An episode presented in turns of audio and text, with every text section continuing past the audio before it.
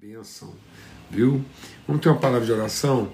Pai, muito obrigado mesmo pelo teu amor, que alegria a gente poder sentar a essa mesa junto com os irmãos, nos abraçarmos, nos acolhermos, nos abençoarmos, nos fortalecemos mutuamente, exercendo fé, transmitindo virtude, abençoando, Deus, encorajando e, e exortando, orientando, Senhor, animando uns aos outros. Muito obrigado, porque em comunhão nós podemos viver e andar de maneira digna daquilo que é a nossa vocação em Cristo Jesus. Muito obrigado pelo teu amor, tua fidelidade, tua misericórdia. Espírito Santo de Deus sopra no nosso entendimento a revelação da palavra, Senhor, para que nós sejamos libertos de toda, ó Deus, de toda confusão, de toda fortaleza, de todo obstáculo, de todo impedimento, para que vivamos vidas, ó Deus, é, frutíferas de acordo com a nossa vocação em Cristo Jesus. É no nome dele que nós oramos, ó Pai. Amém e amém. Graças a Deus. Graças a Deus. Então eu vou tirar aqui momentaneamente né, os nossos comentários, porque isso sempre facilita. E hoje, na conclusão, a gente quer é, meditar naquilo que está dentro da palavra né, do, do João Batista, que é quem é, fez essa declaração, né? Depois de mim vem aquele que batiza com Espírito Santo e com fogo, e nós vamos ver o contexto que ele está falando isso, e uma das coisas que fica patente nessa promessa, nessa palavra profética que ele declara para a nossa vida, e esse batismo de comunhão, de que, que ele purifica né, a nossa vida. Amém? Então aqui diz assim, ó, é, no capítulo 3 do Evangelho de Lucas, no 15 ano do reinado de Tibério César, quando Pôncio Pilatos era governador da Judéia, Herodes, tetrarca da Galiléia, seu irmão Filipe, tetrarca da Itureia, e Traconites e Lisânias, tetrarca de Abilene, Anás e Caifás, exerciam o sumo sacerdócio. Foi nesse ano que veio a palavra do Senhor a João, filho de Zacarias, no deserto. Ele percorreu toda a região próxima ao Jordão, pregando um batismo de arrependimento para perdão dos pecados, como está escrito no livro das palavras de Isaías, o profeta. Voz do que clama no deserto, preparem o caminho para o Senhor, façam veredas retas para ele todo vale será aterrado, todas as montanhas e colinas niveladas, as estradas tortuosas serão endireitadas e os caminhos acidentados aplanados, e toda a humanidade verá a salvação de Deus. Antes da gente compartilhar a palavra, eu queria chamar a atenção para esse cenário lindo aqui que está atrás da gente. Isso é uma parte do Guará, aqui no Distrito Federal, em Brasília. A gente está fazendo uma reunião de líderes aqui, alguns poucos líderes em comunhão, orando, discernindo direção de Deus mesmo e orando pela nossa capital federal. Então, orem, orem como a gente ora por Jerusalém, orem pela paz de Brasília, ore pela manifestação da justiça de Deus na capital. Né? Abençoe essa cidade, declare que venha mesmo sobre, nós declaramos que venha sobre Brasília o reino de Deus e que se cumpra nessa cidade o eterno propósito e desígnio de Deus para a vida da nação. Amém? Em nome de Cristo Jesus. Graças a Deus. Então, a gente está compartilhando sobre essa questão de que o batismo é o batismo da comunhão, da relação, é o batismo que nos leva a ser família de Deus. Né? Então é, é muito comum, é muito recorrente a gente pensar que a, a figura paterna é uma parábola da natureza divina. Né? E a, às vezes a gente pensa que o, o, a figura de pai está a serviço do poder divino. Né? E é, é essencial a gente entender que quando Paulo, quando João diz lá, no princípio era o Verbo, e o Verbo estava com Deus, e o Verbo era Deus, e ele assumiu a forma humana, ele veio, e nós o vimos, vimos, o, como a, vimos a glória dele, glória como do unigênito de Deus, e ele deu a sua vida para que todos os que recebessem, recebessem a autoridade, a condição é, de se tornar também filho de Deus. Então é, é, é essencial a gente entender essa figura, né? Que na verdade não é a, a, a, a, figura paterna que vem de maneira figurada representar a personalidade divina. Então, a pessoalidade de Deus, a natureza de Deus, a identidade de Deus é, está no fato de que Ele é Pai. Ele é Pai nosso Deus e nosso Pai, Ele é Pai de nosso Senhor Jesus Cristo. Então, estava lá no princípio de tudo, era o Filho, era Deus Pai se revelando ao Filho para que o Filho se revelasse aos seus irmãos. Então, no princípio, era essa palavra, a palavra Pai, o Verbo, e o Verbo se fez carne, vimos a sua glória. E a glória está no fato de que ele, sendo unigênito, deu a sua vida em favor de muitos irmãos. Então, é, é, é o poder divino, é, é o fato de que o nosso Pai, que é Criador de todas as coisas, ele tem poder é, de Deus. Ele, e ele tem poder de Deus onipotente. Ele tem poder de Deus onisciente. E ele tem poder de Deus onipresente. Então, esse Pai é um Deus onipotente, onipresente, onisciente. Então, tudo que ele quer fazer, ele pode fazer, ele sabe fazer e ele estará no lugar onde ele está fazendo. Vou falar devagar. Tudo que Deus decide fazer é porque ele sabe fazer e ele tem poder para fazer o que ele sabe fazer e ele tem a condição de estar presente, conferindo, vendo, orientando, dirigindo aquilo que ele decidiu fazer porque sabe fazer e pode fazer. Mas a natureza, a identidade de, desse Deus, é, a divindade é, é, a, é, é a condição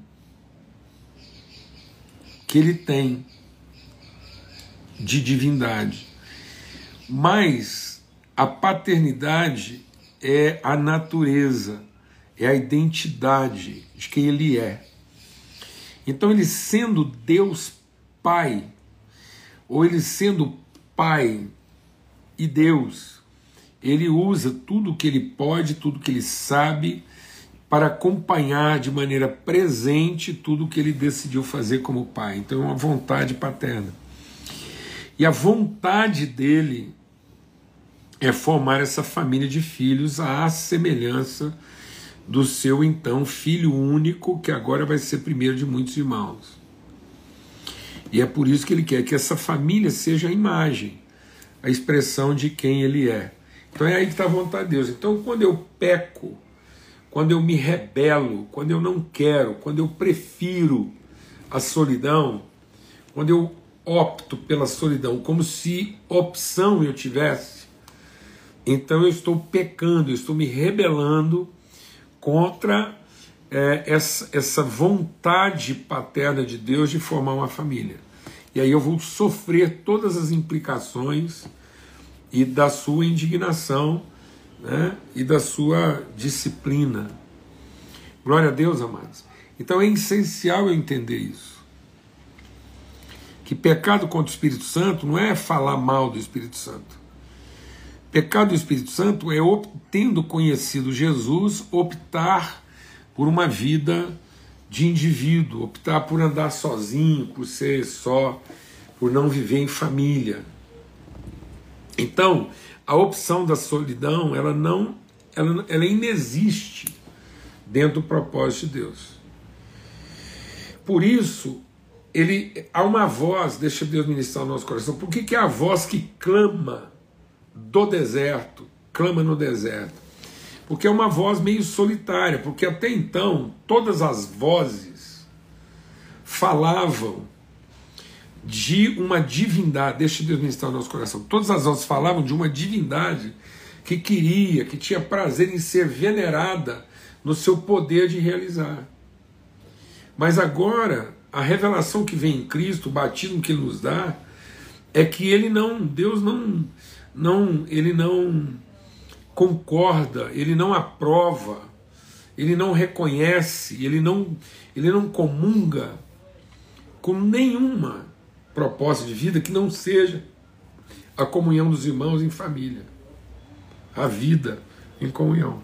Por isso que ele diz assim: vamos deixar o Espírito de Deus ministrar no nosso coração nesse encerramento. Preparem o caminho para o Senhor e façam veredas retas para Ele.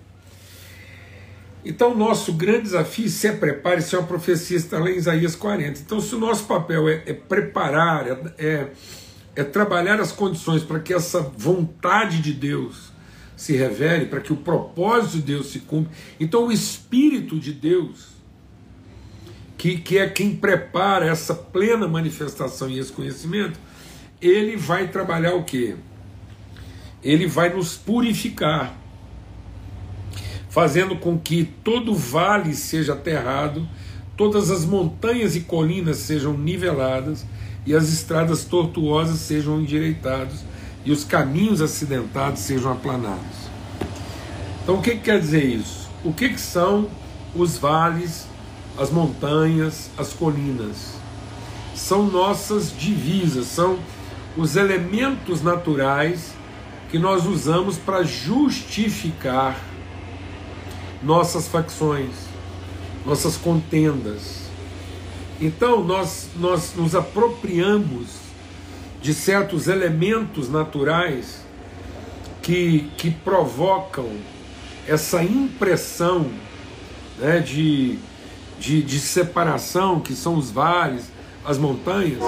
Pra, olha que coisa linda, olha, estou num lugar aqui que ontem, hoje, anteontem, é tão bom, eu sei que esse barulho aí atrapalha um pouquinho, mas é tão bom, é, é, é tão assim, faz a gente voltar, né? Eu voltar num tempo assim tão legal, né? Da, da, da do trem de ferro, muito legal mesmo. Esse som é complicou aqui um pouquinho, mas é muito legal.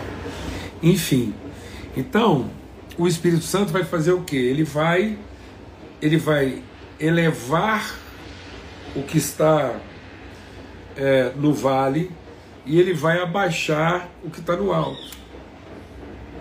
Então, de onde vêm as justificativas para nossa segregação social, para nossa segregação religiosa, para nossa segregação é, é, de vida, de, de, de fé? O que, que tem impedido com que a gente viva em plena comunhão? São essas formas que nós encontramos para explicar nossa facção, nossa contenda. E a palavra de Deus diz que uma das obras do Espírito Santo é que ele vai eliminar isso. Ele vai eliminar esse, esse vale. Então não haverá transformação de vida se não houver essa, essa comunhão espiritual e social. Se nós não olharmos um para o outro, em vez de olhar para ele como um estrangeiro, nós o vemos como irmão, apesar das diferenças que nós temos. Então, aquilo que antes a gente usava para justificar a nossa separação, nossas facções, isso vai ser eliminado. Nós não vamos ter mais onde nos escondemos um do outro. Deixa o Espírito de Deus ministrar o nosso coração. Deus quer purificar a nossa vida desses esconderijos, dessas barreiras, dessas saliências que nós usamos para justificar nossa contenda, nossa rixa, nosso medo. Por isso que lá em Efésios diz que ele vindo, ele desfez a inimizade. A obra do Espírito Santo é para desfazer a inimizade. E como é que ele desfez a inimizade? Ele derrubou, ele destruiu o muro da separação. Irmãos, em nome de Cristo Jesus, Senhor. Talvez a gente não esteja percebendo. Eu vou falar uma coisa aqui hoje, nessa sexta-feira, dia 12. Eu vou compartilhar uma coisa aqui muito grave, séria, e sei que isso pode gerar muita discussão. Mas dentro do meu entendimento de fé e vida com Deus, eu creio que a, o pecado contra o Espírito Santo não está associado a alguma coisa que é, a gente percebe como abominável, como, como grave. Muitas vezes as pessoas pensam que a blasfêmia deixa Deus ministrar o nosso coração. Muitas pessoas pensam que às vezes a blasfêmia contra o Espírito Santo virá na forma assim de um de um xingamento, de uma coisa assim odiosa e uma coisa assim pavorosa. Não, eu estou cada vez mais convencido que o pecado contra o Espírito Santo e aquilo de que nós devemos ser purificados, aquilo que pode contaminar a nossa vida, que é a raiz de amargura,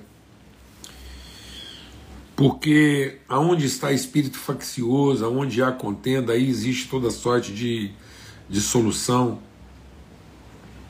Eu creio que o pecado do Espírito Santo é a gente se agarrar ao nosso direito, à nossa iniquidade. E concluindo, então, eu quero compartilhar algo e dizer o seguinte. É... Em nome de Jesus. eu creio que o pecado contra o Espírito Santo está mais associado algumas coisas que nós consideramos sagradas demais para nós.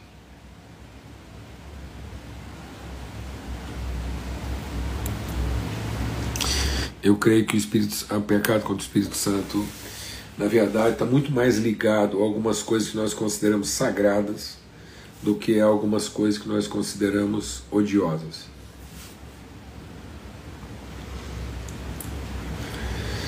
Se você me perguntar se eu sou a favor de denominação, eu sou.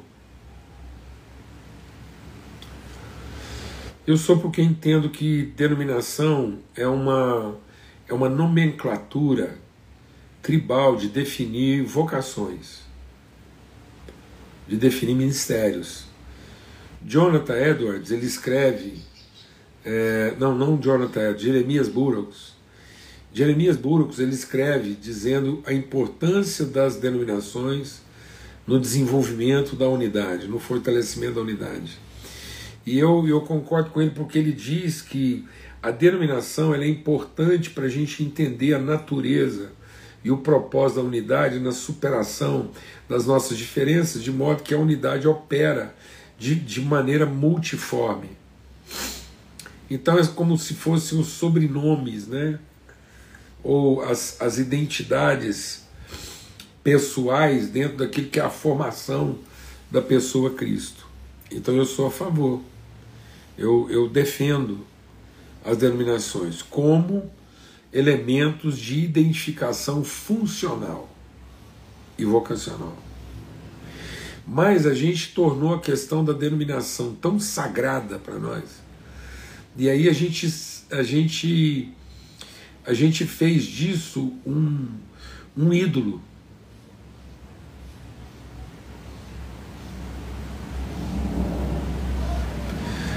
é, a instituição denominacional transformou na, na nossa vida num ídolo. Há uma verdadeira idolatria. É, em relação à instituição denominacional.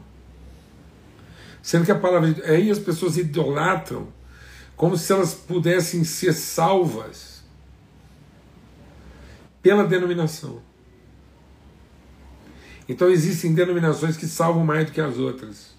E a pessoa é salva porque ela está ligada à denominação e não a Cristo. Sendo que a palavra de Deus diz que não há nenhum outro nome pelo qual nós devemos ser salvos. Então a denominação seria uma forma funcional, estrutural, metodológica, organizacional da gente exercer ministérios naquilo que seria a vocação específica de cada um. Mas enquanto a gente idolatra isso, e a gente coloca a instituição de denominação no lugar que ela não deveria ser colocada, isso se torna o nosso sagrado. Nosso ministério se torna sagrado. Né? Nosso momento devocional é sagrado. E a gente começa a usar certas coisas que são sagradas para nós para justificar a nossa dificuldade de nos relacionarmos uns com os outros. Então, em lugar da gente é, elevar o vale e aplainar o monte, nós estamos cavando vales e erigindo montes. Em vez de a gente entender que o muro da, da, da, da facção foi destruído, nós estamos levantando paredes.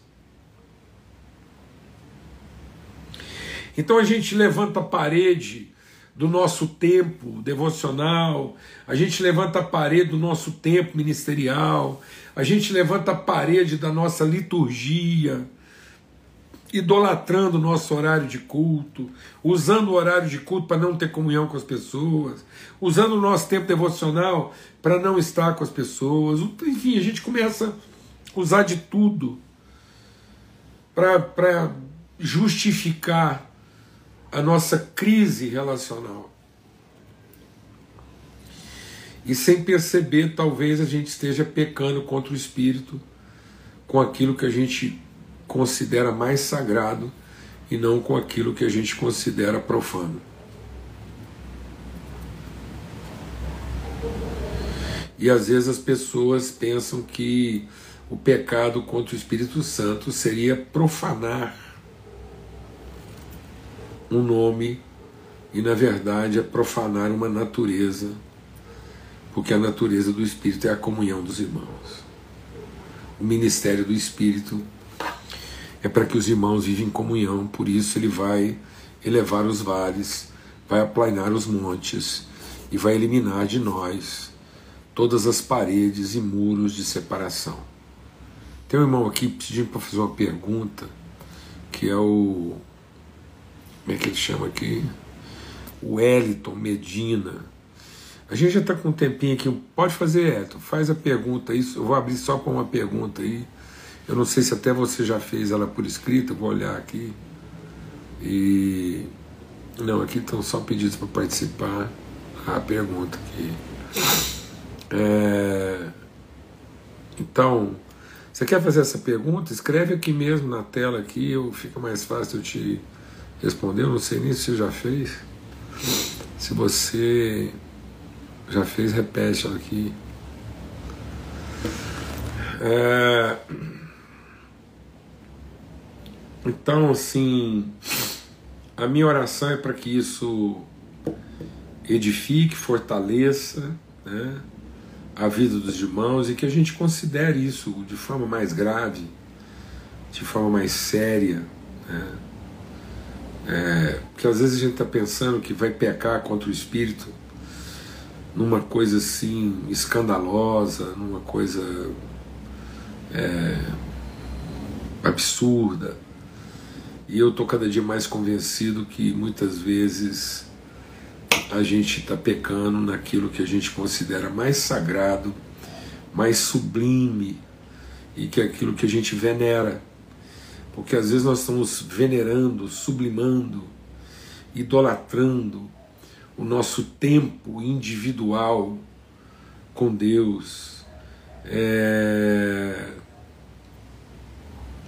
é, e aí é, a gente idolatra tanto isso que a gente não se presta à comunhão. Amém? Eto, eu vi aqui a sua pergunta, como ela é uma pergunta que vai exigir mais tempo e ela envolve um outro contexto, né? É, fala comigo lá nos comentários da live, aí eu posso conversar isso com você com mais tempo, tá bom? É... aí, ó. Angélica, é sempre uma festa aqui. Eu tô aqui meio demorando para terminar aqui, porque eu tô tão assim, eu tô tão assim maravilhado com essa visão aí que a gente está tendo aí ao fundo, né? Esse entardecer aí, esse anoitecer, aliás, ficou tão bonito, né? Puxa, ficou muito legal mesmo. Hoje foi um, negócio assim, né? Trem pitando, e esse fundo aí, esse anoitecer.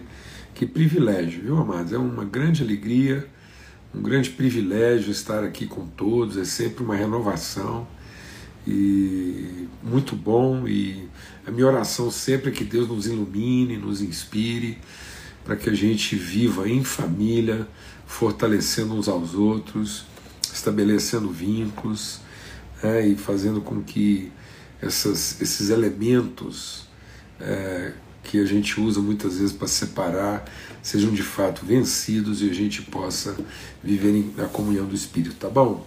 Forte abraço, fica na paz, até domingo é, de manhã, primeiro dia da semana. Então, domingo, às 8 horas da semana, uma semana de primeira não começa na segunda.